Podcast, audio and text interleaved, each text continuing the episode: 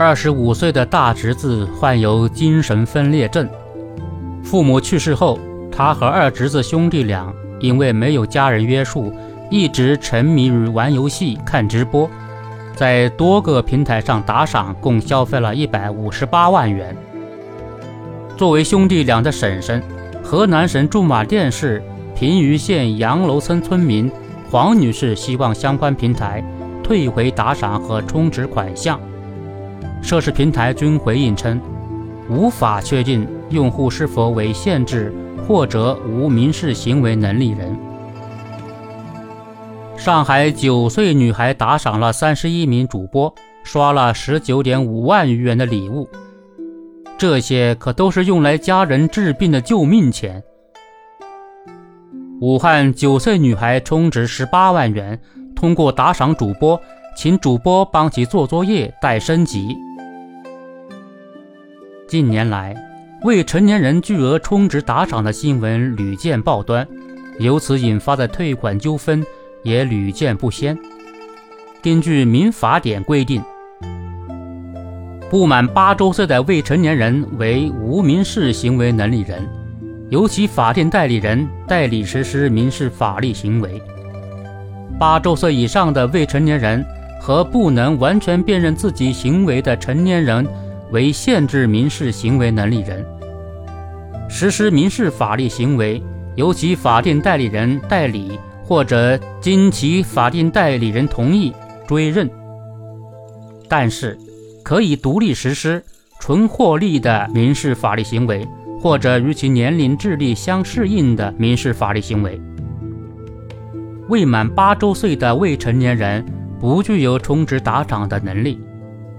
即使对于八岁以上的未成年人来说，动辄十几万乃至上百万的充值打赏，也远远超出了其年龄、智力的适应范围。按理说，无民事或者限制民事行为能力人大额充值打赏，往往不具备法律效力，其监护人有权要求网络平台返还款项。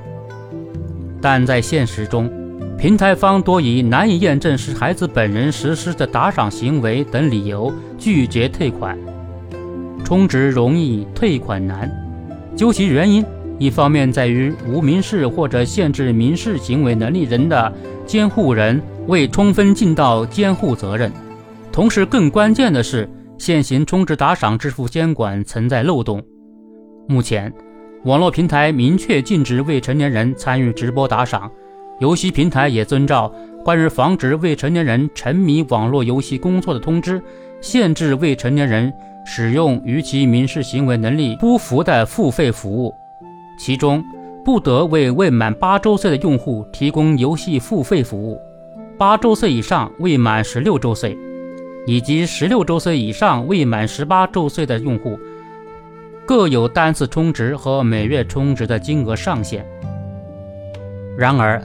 对于成年人，平台并没有设置充值打赏上限，这意味着无民事和限制民事行为人只要使用监护人的身份信息注册登录。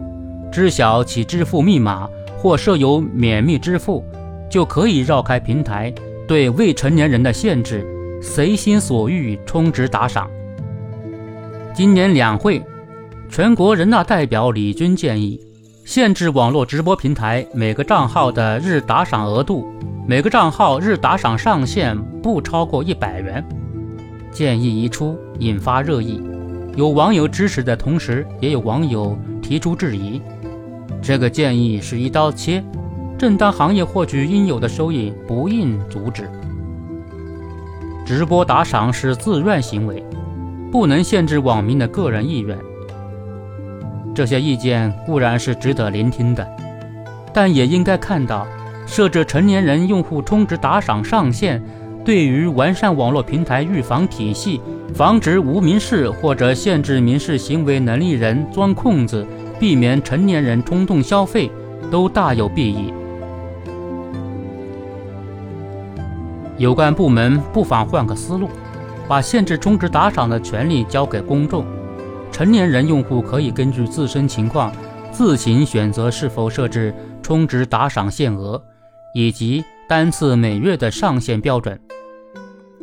这样一来，公众各取所需，土豪可以继续任性打赏，而熊孩子的家长们也可以给自己的小金库加上一把锁，避免宰花爷钱不心疼。